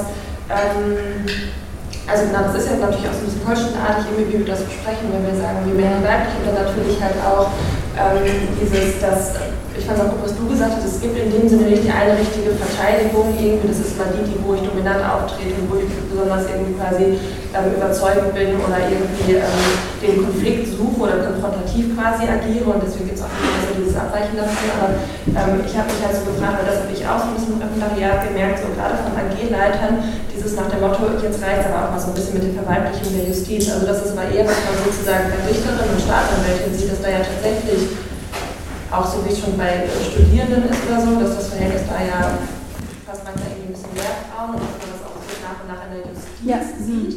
Bei StrafverteidigerInnen wahrscheinlich dann noch nicht irgendwie so stark, das finde ich auch spannend, aber ich habe mich gefragt, ändert sich dadurch was im Gerichtssaal oder ist so dieses Bild davon, wie man quasi auftreten muss als Strafverteidigerin oder auch selbst Frauen denken, so und so sind doch, also dass diese Zuschreibungen auch weiterhin noch von Frauen stattfinden, dann zum Beispiel als Richterin oder Staatsanwältin tätig werden, also ist das so stark schon in diesem System aufgenommen? Weißt, weißt du ein bisschen, was ich meine so? Oder ändert sich da vielleicht was, weil sich da die ändert? Naja, also wenn wir, ich meine, es gab jetzt viel Diskussionen, es gab MeToo und danach ist ja, heute war jetzt auch wieder groß immer SZ, der Unterschied wurde jetzt mal thematisiert nochmal bei der ähm, Bezahlung der WM. Die Männer kriegen pro sie, äh, die kriegen, wenn sie Weltmeister sind, 350.000 pro, pro Spieler, die Frauen kriegen jetzt 65.000 schon mal. 89 haben sie ein Kaffeeservice bekommen als Siegerin, ja, das ist immer so der, der Burner. ähm, inwieweit, ich glaube, es gibt so, so eine, ich sage jetzt, ich werde das jetzt ein bisschen platt, aber so eine Scheindebatte, dass Geschlechterverhältnisse mehr thematisiert werden und inwiefern schlägt sich das auf den Gerichtsprozess nieder oder die, die, die, die Besetzung? Ich glaube schon, ich habe schon, ich denke irgendwie, es könnte eine Hoffnung geben, aber gleichzeitig haben wir auch gesamtgesellschaftlich so ein Backlash, dass viele junge Frauen auch denken, was soll das immer, dieses Innen und Innen, wir sind doch gleichberechtigt, da können wir auch von Richtern reden ja? oder von Strafverteidigern. Und ähm, das ist nicht zu unterschätzen, wie es ähm, wie so eine, wie halt Geschlechterrollen eben nicht mehr hinterfragt werden, obwohl Strukturen immer noch da sind. Von daher, weiß ich nicht, also ich habe eben kurz vorher mit äh, Britta Eder, auch eine tolle Strafverteidigerin, die hatte mir erzählt aus so einem OEG-Verfahren, wo sie verteidigt, wo dann irgendwann mal der einen Referendarin aufgefallen ist, dass sie die einzige Frau ist also mehrere Richter, mehrere Verteidiger und sie als einzige Frau. Und dann kam wohl irgendwie, der Mandant hat sich dann irgendwann mal beim Gericht beschwert, es ging um ähm, 129b. Ne? Ähm, und es waren ganz viele Beweisanträge über die Situation in, ähm, in Kurdistan, in der Türkei, und niemand hat das jemals thematisiert, dass da tatsächlich Menschen getötet werden und dass es eventuell auch irgendwie eine Rechtfertigung dafür gibt, sich da dem zu widersetzen. Und als dann aber die äh, Generalstaatsanwaltschaft durch eine Frau vertreten wurde in ein, zwei Sitzungen, hat die es dann geschafft, oder die, die hat die Vertretung übernommen, ich weiß nicht genau, wie es war, die hat es dann tatsächlich thematisiert und hat auch nochmal ähm, den Mandanten und sein Interesse in den Blick genommen.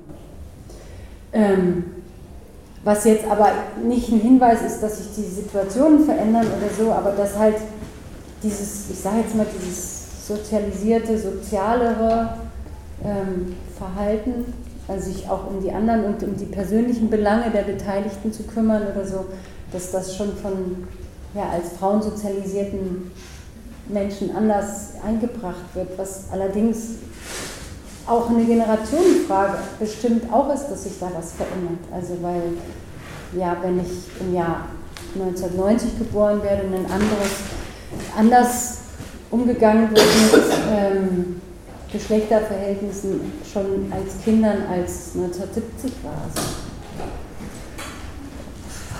nicht, du wolltest schon lange was sagen, Entschuldigung. Ja. Also sehr interessant. Aber ja, genau daran anknüpfend und halt auch eben in Bezug auf die Frage so Bestandsaufnahme ist so, aber was machen wir jetzt mhm. damit? Und auch auf den Konflikt praktisch, den die angesprochen hatte, die Zeit draufgegangen ist. Ähm, wollte ich nochmal, also auch noch so einen, vielleicht einen untechnischen Gedanken dazu bringen. Also ich glaube, was halt Untertitel, lassen wir das. Ich wollte noch einen Gedanken dazu bringen. Ähm, ich glaube, was halt super wichtig ist, ist halt eben, dass wir uns bewusst machen, dass wir halt ähm, Stärken in uns tragen, ähm, die halt eben nicht das sind, was halt von einer äh, Gesellschaft vorgegeben wird, die halt eben von Cis-Männern geprägt ist. Und ähm, also äh, mir ist das bewusst geworden, als ich äh, Texte von Audre Lorde äh, gelesen habe, die ich euch allen ans Herz legen kann, wer die nicht kennt. Ähm, die spricht halt eben von so einer ganz tiefen Kraft, die, ähm, die spricht halt von schwarzen Frauen, aber die spricht auch von Frauen generell.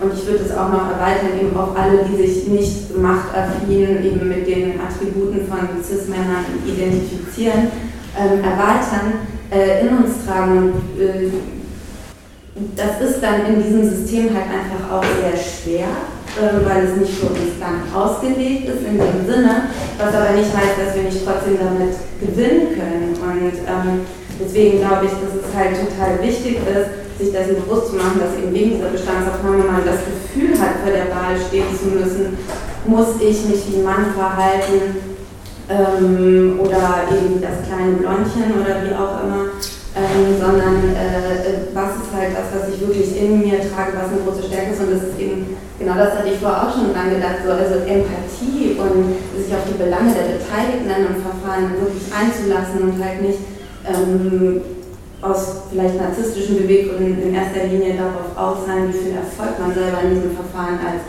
Anwalt oder Anwältin ähm, erstreben kann. So etwas ist, was unglaublich wertvoll und wichtig und auch erfolgs tauglich ist. So. Und ich glaube, ich finde das einfach super wichtig so. Und letzter Satz, Audrey Lorde sagt dann zum Beispiel auch so, ja, äh, eben auch so Thema Identifikation mit dem Aggressor. Man wird dann häufig in so eine Situation verfrachtet, wo man nur noch darauf fokussiert ist, halt auch einen Teil vom Kuchen zu bekommen. Und ich glaube, wir täten alle gut daran, halt eben die meiste Energie darauf anzuwenden, unseren eigenen Kuchen zu backen. Der ist auch lecker. ja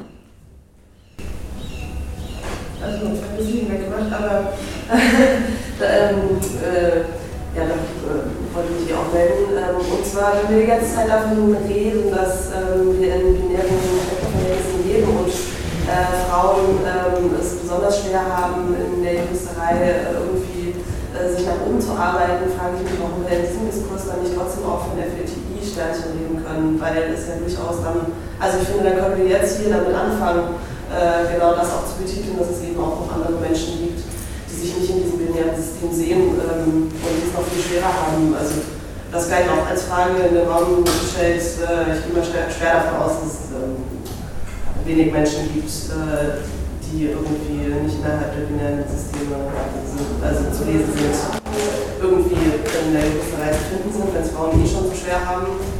Ähm, und ich muss die ganze Zeit an diese Richterin denken, ich weiß ihren Namen nicht vom Supreme Court, die jetzt gerade versucht nicht zu sterben. Äh, ja, genau, das ist glaube ich ja gerade so diesen sehr romantisierten äh, Hollywood-Film. Ja. Es gab auch eine tolle Dokumentation. Ah, okay.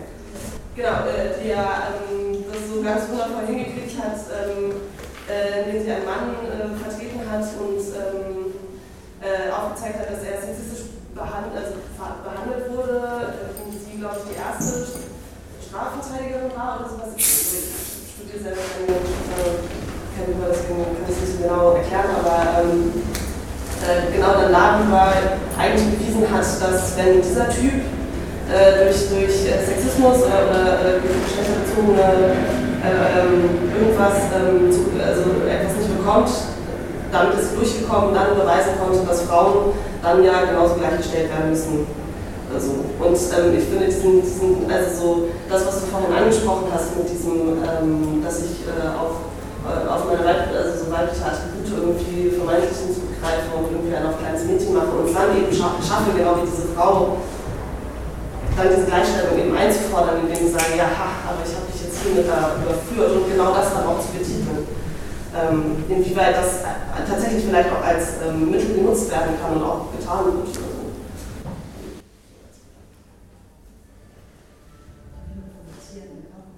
Bitte. Ähm, ich will meine Frage in den Raum werfen für Personen, die sagen, welches Geschlecht ist auch immer, ich habe kein Bock auf Maschismen, ich habe keinen Bock auf, äh, auf diese Strukturen, ich lehne das, ich will das auch in meinem Umfeld gar nicht haben. Warum soll, warum, mit welcher Intention will so eine Person Strafverteidigerin? Ähm, Strafverteidigung, ich überspitze das jetzt ein bisschen, ist, also glaube ich, von allen Rechtsgebieten, Strafverteidigung ist Krieg.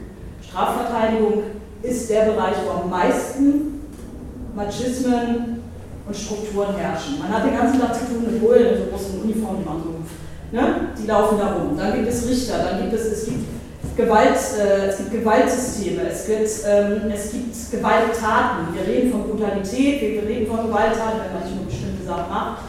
Ähm, ganz, das ist der Bereich, glaube ich, wo wirklich am festesten und am meisten im Alltag diese ganzen Mechanismen drin sind. Ich glaube auch, wirklich, auch wenn das ähm, vielleicht politisch falsch sein mag, dass es in diesem Bereich fast unmöglich ist äh, zu gewinnen und erfolgreich zu sein, wenn man sich diese Mechanismen, egal ob man sie ablegt oder nicht, zumindest nicht auch in Teilbereichen in der Lage ist anzueignen. Also warum geht man dann überhaupt in diesen Bereich rein? Gibt es überhaupt nicht, oder frage anders, gibt überhaupt eine Möglichkeit da reinzugehen und zu sagen, ich will mir aber gar nicht diese männlichen Attribute aneignen, darin Erfolg zu haben? Gibt es das? Also ich weiß. Aber das ist, ich finde, darüber muss man reden. Also. Nimm mal so ein bisschen die Kontrapunkt. Ja, ist ja gut, ist ja super.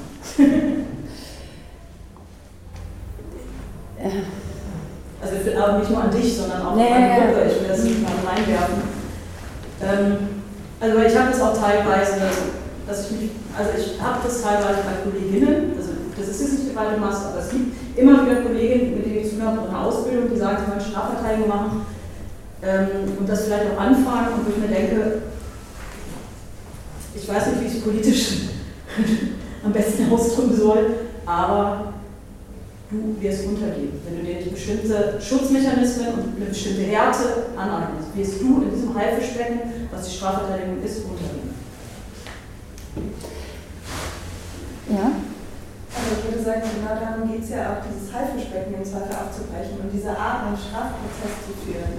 Eben nicht auf diesen Konflikt zu reduzieren, wo nur männlich konnotierte Eigenschaften das zählen und wo man sich nur damit durchsetzen kann, sondern eben vielleicht auch die Art der Prozessführung dadurch zu verändern.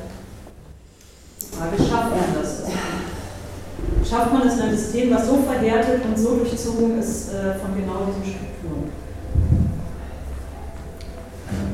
Ja, ist wahrscheinlich schwierig, weil wir haben alle wahrscheinlich nicht verteidigt, deswegen können wir das schwer beantworten. Aber mir kam nur der Gedanke, wenn du sagst, es gibt ja auch manchmal die Strategie, ähm, auf kleines Mädchen zu machen oder auch so ein bisschen Anfängerin oder wie auch immer. Und genau, also es gibt Leute, die machen, die sind, machen immer auf hart und es gibt Leute die vielleicht beides können. Jetzt frage ich mich, die ganzen Männer, die immer auf hart machen, machen die auch mal das kleine Mädchen? Können die das? Also sind wir nicht eigentlich im Vorteil, wenn wir beides können? Und deswegen frage ich mich, wenn du sagst, äh, alle müssen hart sein, müssen nicht eigentlich auch alle ein bisschen kleines Mädchen sein?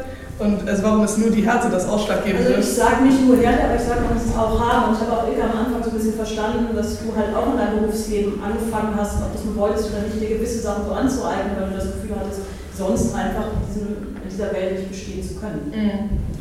Genau, also ich habe so, ja. Äh, aber ich habe das Gefühl, dass auch nicht nur auf Strafverteidigung zusteht. Ich meine, wir reden jetzt über Strafverteidigung, aber ich finde das generell im Anwaltsberuf und vor allem halt in der Ausbildung so. Und das finde ich schon ein Problem, wenn irgendwie nur ein bestimmter Teil aus äh, Zugang hat. Und äh, genau, wenn das mit so einer Abwertung ähm, einhergeht. Und das, was ihr auch gesagt habt, ähm, dass irgendwie Frauen viel gegeneinander kämpfen, oder finde ich auch, habe ich im Studium auf jeden Fall auch erlebt, dass es da ähm, wenig Solidarität zwischen Frauen gibt wir sind alle coole Dings und das wahrscheinlich so, aber so irgendwo äh, ist das schon äh, sehr deutlich, finde ich, dass so Weiblichkeit abgewertet wird. Du wolltest unternehmen. Ähm, ja, also ich frage mich, was ist denn die Alternative? Also wir machen einfach gar nichts und gehen eine nicht in Bereiche, die voll von irgendwie männlichen Stereotypen sind. Und ich meine, wir sind ja jetzt alle hier, wir können alle Richterinnen, Strafverteidigerinnen werden und wenn nur ein paar von uns da reinkommen und das gemeinsam aufbrechen, dann ist es vielleicht nicht mehr das ganze schlimme Haifischbecken. Und ich glaube, es findet ja jetzt schon mehr Umdenken statt als vor vielleicht 30 Jahren, wo diese ganzen Menschen, die da jetzt noch so fest drinstecken, ausgebildet wurden. Und genau deswegen finde ich, also wir sind doch schon ein ganz gutes Beispiel dafür, wie es laufen kann. Äh, ich wollte auch nur noch mal so eine nicht so resignierte äh, Perspektive stark machen. Also in, wenn wir linke Politik machen, in allen Bereichen ist der Ist-Zustand scheiße. Und wenn wir sagen würden, so wie der Ist-Zustand gerade ist, da brauchen wir gar nicht erst was machen, dann können wir uns alle sparen. Und ähm, ich würde auch diese Idee des Haifischbecken erstmal als solches überhaupt zu erkennen und zu benennen und dann zu gucken, was man dagegen machen kann, das mal äh, ins, in den Mittelpunkt stellen. Und wir haben ja gerade hier schon erarbeitet, dass also diese Solidaritätsproblematik, die es nicht gibt und vor allem diese nicht mal Vernetzung und im Bereich der Strafverteidigung und dann auch keine Institutionalisierung der Interessen und so weiter, dass es das nicht gibt, das haben wir jetzt krass als ersten Ansatzpunkt hier nochmal plakativ rausgearbeitet, dass es so offensichtlich ist, was, was wäre, was man dem entgegensetzen könnte. Mhm. Solidarische Netzwerke unter FLTIs oder Leuten, die keinen Bock haben auf dieses Haifischwirken, wie es gerade so läuft. Und, ja, würde es nicht so sehen, glaube ich. Ja? Vielleicht nur noch ein Punkt, also warum zum Beispiel auch, also wie gesagt, ich habe auch nichts damit zu tun gehabt, gar keine Erfahrung und so weiter, deswegen ist das auch ein bisschen große Spekulation, aber deswegen ich auch so ein bisschen so deinen Punkt sehe, ist, dass natürlich bei Strafverteidigung halt auch ähm, sehr speziell ist, dass ich sozusagen wirklich die Interessen des Mandanten und der Mandantin quasi vertreten muss und ich glaube ich auch ein bisschen vorsichtig sein muss, wie, inwiefern bringe ich auch noch meine politischen Vorstellungen und Ansprüche da rein so, und dass das nicht zu sehr in Konflikt gerät. Also ich würde nicht auch mal sagen, dass das nicht vereinbar ist. Man hat auch in anderen ähm, Bereichen ähm, Überlegungen sozusagen, wenn ich da jetzt ein bisschen was aufbreche, was anders mache, mich nicht sozusagen in dieses System einfüge und ich vertrete die Interessen von einer bestimmten Person, könnte ihr das zum Nachteil gereichen. So, ich finde natürlich nur, dass das Strafrecht ein sehr, sehr sensibler Bereich ist. So, das, also deswegen würde mir das also nur, dass ich da so auch so die Problematik sehe und auch natürlich den Anspruch habe und das auch nicht so schwarz sehen würde. Ähm, ja, aber das war sehr, sehr schwierig. So, wenn ich nicht eine Entscheidung durchtreffen. Ich finde, also nochmal dazu, und dann komme ich auch nochmal auf deinen Punkt. Ähm, dass wir tatsächlich nochmal gucken, es gibt die, wir haben jetzt hier, ich finde, viel, viel rausgearbeitet und ich finde, das ist wichtig, dass äh, dieses Bewusstsein dazu zu, dafür zu haben und auch diese Beispiele. Wir haben dieses Verhältnis Mandantschaft, Mandantinnenschaft, Kolleginnenschaft und dann im Gericht. Und ich finde, da muss man echt Unterschiede machen. Also im, wenn ich im Gericht agiere, dann, dass ich mir bewusst bin, was da passiert. Zum Beispiel sagte die eine Kollegin, ich kann einfach nicht kumpelhaft auftreten. Und ich mache das oft. Und, äh, und das verwirrt auch. Weil wenn ich als Frau kumpelhafter, hä? Hä? Also ich kann einfach nicht kumpelhaft auch. Wenn ich das, ich kann das, aber wenn es passiert, dann, hä? das ist dann schon, ja, du, ja, okay. Aber, und, ähm, aber ich finde, und das ist auch wirklich ein Anspruch, und das, da würde ich dir jetzt ganz klar sagen, unter KollegInnen finde ich es einfach und da müssen wir, und da will ich auch und weiter dran arbeiten, unter KollegInnen, also bei alle, alle eingeschlossen. Ähm, da möchte ich tatsächlich, und das ist ewig, und das ist, ich bin auch in einer sehr testosteronschweren Kanzlei untergebracht, auf eine ganz feine Art läuft es, aber es, es läuft und äh, das ist. ähm, und ich finde, dass da, so, da ist wie auch draußen in der anderen Welt, die jetzt nicht nur in der Strafverteidigerinnenwelt ist, da ist, da, ist der, da ist unser Kampf gefragt und da werfe ich mich rein und da möchte ich auch dann mit den, mit den anderen ähm, mich auseinandersetzen. Ich werde jetzt, ich, und ich, ich denke auch, es ist in jedem einzelnen Fall im Gerichtssaal immer wieder gut, Verwirrung zu stiften, Geschlechterverwirrung zu stiften und klarzumachen, auch zu versuchen zu benennen, was denn jetzt gerade abläuft. Das ist ja auch möglich. Und ähm, genau, und mit der Mandantschaft ich glaube, in manchen Fällen sehen die, sind sie unbewusst und ich, ich finde nicht, dass ich meine Mandantschaft erziehen muss. Die kommen zu mir und da muss ich halt mit umgehen.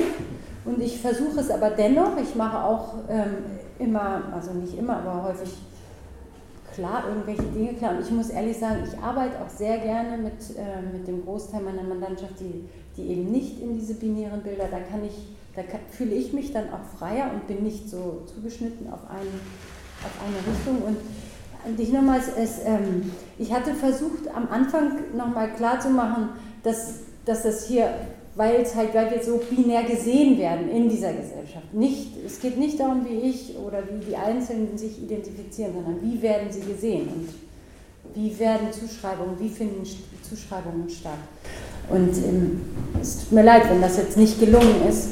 Voll, aber genau, äh, also ja, ja, es ist mir völlig klar, aber genau dann muss ja irgendwie, also ich meine, ne, es ist ja hier eine super kleine Bubble, aber ähm, äh, dann kann man ja trotzdem vielleicht dann doch auch irgendwie da anfangen. Ja, und ich finde auch, das hatten wir auch versucht am Anfang klar gemacht, dass es hier dieses, wenn wir über männlich-weibliches Verhalten reden, also dann geht es da um dieses, ne? Das geht, das ja. ja. Und was, was jetzt dieses Ding ist, ist halt die Praxis und die Theorie. Und wir haben jetzt auch viel Theorie gehört. Ähm, und was ich finde wirklich in der Praxis ist auch die Theorie umzusetzen. Und zwar, wie, ja, das habe ich jetzt eben auch schon was gesagt. Das war noch, du wolltest nicht. Ja, vielleicht nochmal kurz zu dieser Strategiefrage. Also, ich glaube, es sind schon sehr viele unterschiedliche Dinge, über die wir sprechen. Und ich glaube nicht, dass das Ziel ist, dass wir Strafverteidigung, diese Idee von, wenn du es Kampf nennen möchtest oder was, das komplett auflöst, sondern es erstmal ja darum geht, dass du gerade mit Bewusstseinswerdung oder Schaffung mhm. nochmal beschrieben hast, bestimmte Dinge sichtbar zu machen und zu problematisieren und eben weg von dieser persönlichen Ebene auf die strukturelle Ebene zu bringen, was du ja nochmal beschrieben hast mit diesem Unterschied bei der Nebenklage zwischen sexualisierten Gewaltsverfahren mhm. äh, und wenn es in Bezug auf Rassismen beispielsweise oder faschistische ja. äh, Ideologien gibt, die viel eher auf der strukturellen Ebene verortet werden, mhm. dann als patriarchale Zustände, die irgendwie angegriffen werden.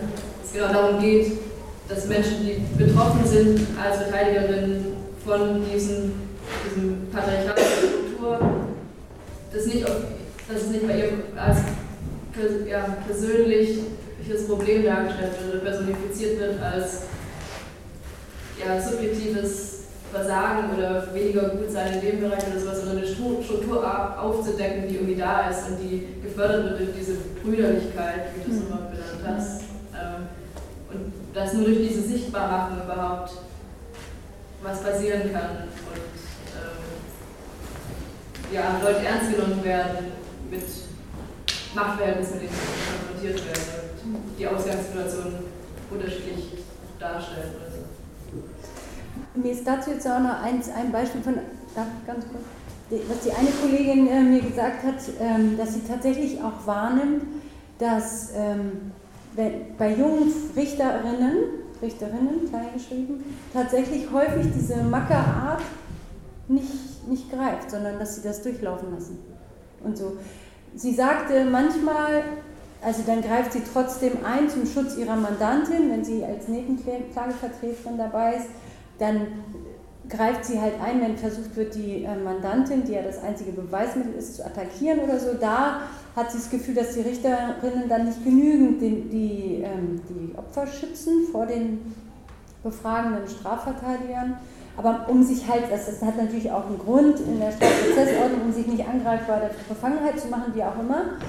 Ähm, und dann greift sie halt ein.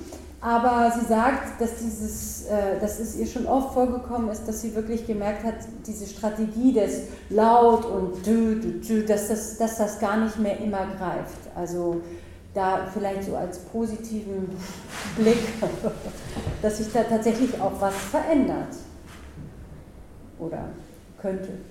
Aber jetzt trotzdem. Äh, ich glaube, dass es total wichtig ist, auch dass wir nur ein Vorbild haben und eben nicht dieses immer den gleichen Kampf, immer uns angucken, vor Gericht wieder der gleiche Kampf, aha, so ist eine Strafverteidigerin, so ist eine Richterin, weil ich habe das zum Beispiel bei dir, ja, da habe ich mir dann ein Beispiel genommen und gedacht, ha, so kann eine äh, Anwältin dem auch sein und dann wir, wie, du gehst normal zu Gericht, oh, wie, du ziehst dich normal damit, nur so kleine Sachen. Schon, sind einfach so was, nicht, ja, ich kann eine andere Anwältin, ich mach das auch, bam. Und so geht das halt immer weiter, ja, ich finde zum Beispiel, hast du keine authentische Art, ähm, die du bei dir bleibst quasi. Und das klingt überhaupt nicht wie so ein Macker gehabt. Hast du auch manchmal natürlich, aber dein eigenes. Ich finde das total wichtig, dass wir das akzeptieren, dass andere Menschen anders verteidigen, dass sie sich dabei unterstützen, gerade Frauen dabei zu unterstützen, so ihren eigenen Weg zu finden. Und auch vielleicht ist es dann dieser empathische Weg, der erstmal total schwach irgendwie wirkt. Aber trotzdem ist das, glaube ich, kein schwacher Weg, sondern es geht eigentlich nur darum, selbstlos zu sein. Ich glaube, das ist das A und O, selbstlos und authentisch zu sein. Und ich glaube, dann erreicht man auch viel. Ja. Und nicht immer dieses, ich muss jetzt so sein wie jemand anders, weil mhm. das die Gesellschaft eben von mhm. Sehr schön. Äh, ja, also erstmal was du gesagt hast und auch was du gesagt hast, ich finde halt irgendwie, dass auch so dieses Zusammenhaltsding äh, auch schon während des Studiums, in der Ausbildung, alleine auch irgendwie, dass man sich gegenseitig ermutigt, überhaupt sich quasi an dieses große Jura-Ding ranzutrauen, dass man sich auch irgendwie ermutigt, so, wenn einem Strafrecht liegt, so, dann soll man das halt auch machen und dass man sich da halt irgendwie besser gegenseitig unterstützt, dass vielleicht auch äh, Leute, die in der Lehre sind, äh, halt quasi dem, dem weiblichen Nachwuchs da ein gutes Gefühl mit auf den Weg geben und dass man in so ja, auf so Plattformen wie dem jetzt hier oder beim FJT oder so, dass man, so, dass man sowas halt ausweitet, dass man halt irgendwie guckt, so, okay, wo sind meine Kommilitoninnen, meine Kolleginnen irgendwie gerade betroffen? Liegt das vielleicht an irgendwie diesem strukturellen Problem? Wie kann man sich am besten gegenseitig unterstützen? Ähm, dass es halt auch irgendwie in der Ausbildung einfach ein bisschen mehr ermutigt wird. Das geht natürlich nur, wenn halt Lehrende auch irgendwie der Meinung sind, dass das eine gute Sache ist. Aber äh, ich will jetzt einfach mal hoffen, dass zumindest niemand offen das Gegenteil propagieren würde. Wobei, ähm, genau, und äh, das ist dann ja auch irgendwie mit mehreren zusammen, mit Raum für Rücksprache und zur Reflexion und so, dass es dann ja halt auch viel leichter fällt, so selbstbewusst in Sachen reinzugehen, wenn man dann halt irgendwie sich gut bestätigt fühlt. Also so diese Ausbildungsgeschichten aus dem Ref und so, ähm, das habe ich von vielen Leuten schon gehört, dass das äh, auch so ein bisschen spalterisch halt dann irgendwie wirkt, weil gesagt wird, ihr als Frauen, ihr müsst euch umso mehr unter Beweis stellen und ihr müsst es umso, also müsst umso besser sein, auch als alle anderen, euer, äh, alle anderen äh, eurer Kolleginnen quasi. Und dass man da halt einfach auch irgendwie sagt, bei diesem ganzen, gerade in der Ausbildung, bei dem Leistungsdruck, der herrscht, dass man den auch auf jeden Fall dann mal ausblendet und sich irgendwie eher darauf konzentriert, dass man halt irgendwie guckt, dass man das mit seinen Genossinnen, Freundinnen, Mitstudierenden irgendwie zusammen guckt. So. Ich hätte nochmal ganz kurz mir sowas eingefallen, wegen diesen Weißerwerdens der ja. oder sowas, ob jemand weiß, wie es dann ist, bei so beispielsweise Studierenden, die Hijab tragen, ob die überhaupt im Recht zugelassen werden. So. Bitte? Studierende? Die Kopftuch tragen beispielsweise, ob es da so Neutralitätsregelungen gibt, äh, ob es jemand weiß. Da ist gerade eine Verfassungsbeschwerde am hängt gerade. Weil ähm, grundsätzlich wird es immer berechtigt oder wird, wird versucht zu sagen, nee, Kopftuch geht nicht. Und es gibt gerade eine Verfassungsbeschwerde, die hängt. Also es gibt da gerade ganz viel Veröffentlichungen zu, wenn mich das mehr interessiert. Mit einer Neutralitätsbegründung. Ja. ja. Äh, ja, dazu. Jemand hat gestern erzählt, dass in Bayern, meine ich, sogar Gesichtsverschleierung in der Universität nicht zugelassen ist. Hm. Also ich weiß nicht, ist vielleicht jemand hier. Ich habe es nur so, ja. Ist. Ja, aber Gesichtsversteigerung also ich weiß nicht, ich habe gestern nur irgendwo in einem Gespräch gehört, deswegen weiß ich, ich habe es nicht überprüft oder so. Aber, Also da würde es halt schon früher sein. Aber, aber bei dem Verfahren, da geht es von Bundesland, Entschuldigung, von Bundesland zu Bundesland auch unterschiedlich gehandhabt. Also ich bin ja relativ viel auch in der Lehre unterwegs und ähm, von daher glaube ich ein bisschen so ein Querschnitt in unterschiedlichen Sachen, also sowohl an Uniunterricht und Hintergrund und so. Ähm, und ähm, in Berlin zum Beispiel ist es so, dass ähm, als ich in der FU war, da habe ich tatsächlich auch Kopfträgerinnen gehabt ähm, unter den äh, Studierenden ähm, da beginnt auch schon unsere Referendare, da wird das irgendwie so am besten nicht thematisiert. Mhm. Und ähm, in Leipzig aber zum Beispiel wurde gleich klar gemacht, äh, ist, also das ist, glaube ich, regional wird das sehr, sehr unterschiedlich gehandhabt, jetzt mal abgesehen von den großen Dingen, ähm, und so weiter, macht da jede Uni, kocht da jede Uni und jedes, äh, jedes Bundesland, was Referendare angeht, gerade so ein bisschen ihr eigenes Süppchen. Und man hat so den Eindruck, ähm, je mehr die Leute schreiben, weniger wird dann ungetötet, aber in Gegenden, wo das äh, eher die Ausnahme ist, da wird es nicht mehr gesehen. Aber es ist auch nur so mein, meine subjektive. Hier war jetzt noch eine. Ja, ich wollte zu dem Punkt vorhin auch sagen, also genau, das ist gerade beim Bundesverfassungsgericht anhängig und es ist so, das wird ja immer als freiheitsrechtliches Problem gesehen, Artikel 4 Absatz 1 Grundgesetz.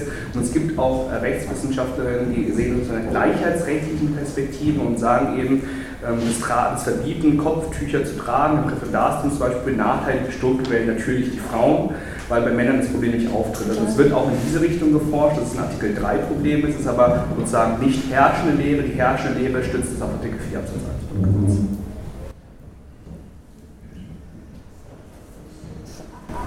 Hat noch einer? Dann würde ich die, das Privileg nutzen, dass ich hier vorne sitze und die letzten Worte lasst euch nicht entmutigen, geht in die Strafverteidigung und nicht in den Kampf, bildet Banden, solidarisiert euch.